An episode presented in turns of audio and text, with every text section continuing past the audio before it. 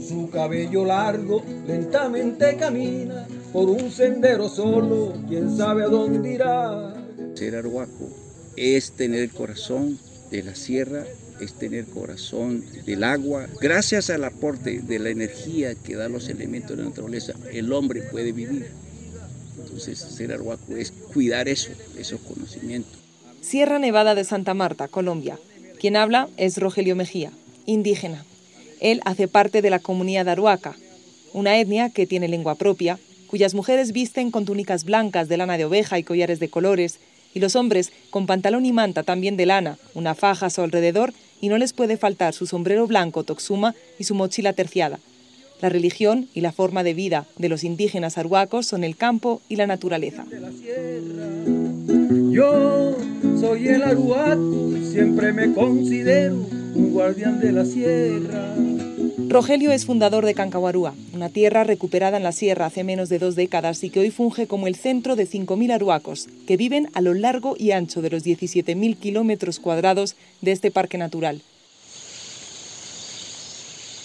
Algunos viven relativamente cerca, a unas horas de un municipio que tenga centro de salud o señal de teléfono. Otros, mucho más lejos, tardan días. Esta incomunicación a veces se traduce en graves problemas de salud, sobre todo en la infancia. Carlos Jordán es facilitador de campo de la Oficina de las Naciones Unidas contra la Droga y el Delito en Colombia. Aquí hay que trabajar mucho y sobre todo en la niñez porque es que encontramos mucha desnutrición. La economía aruaca se basa en la venta de mochilas y también en la agricultura. Producen café, cacao y panela. Este último un producto clave en su alimentación. Gunavi Mejía es aruaca y coordinadora del programa de alimentación escolar indígena en la Sierra Nevada. Ya nosotros tomamos agua panela con limón o agua panela caliente. Esa es la bebida que tenemos. Es muy rica, es nutritiva y contiene bastante caloría. El mejor energético que tenemos. Pero ¿de dónde sale la panela? ¿Qué es esto exactamente?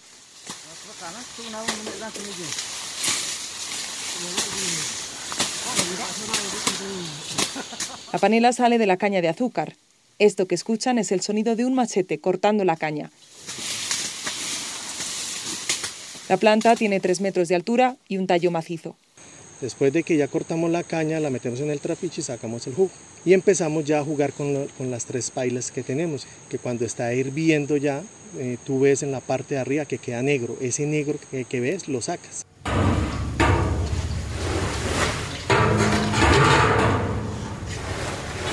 Hasta llegar a la última paila, donde ya el jugo de la caña está totalmente limpio y, se le da punto para pasarlo a la mesa y dar- darle moldeo, hasta que ya endurece y cogemos y la metemos en las gaveras y esperamos que seque, la pasamos a la otra mesa y la sacamos y la empacamos. Esto parece un sistema sencillo, pero con un cultivo pequeño y dependiente de la fuerza de una mula, se traduce en una producción escasa y poco constante de panela.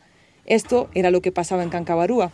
La solución pareció llegar hace siete años cuando el Estado les entregó un trapiche industrial, un molino potente, con ollas gigantes capaces de producir toneladas de panela. Pero ahí estaba, cogiendo polvo, porque nadie sabía usarlo. José María Niño Torres es gobernador de Cancabarúa. Nosotros hemos tenido tarpiche de, de mulo, no hemos manejado un tarpiche de ese, de ese modelo. Entonces ese es como nueva tecnología que hay que aprender. Pero esto, es- el año pasado comenzamos también con, con Ecopetrol, con Naciones Unidas, que nos, apoyaron para la siembra de las cañas y mejorar el tarpiche. La Oficina contra las Drogas y el Delito, junto con Ecopetrol, trazaron todo un proyecto, desde la ampliación del cultivo de caña, la instalación del trapiche, su mantenimiento, hasta la capacitación para que los aruacos le puedan sacar jugo al trapiche.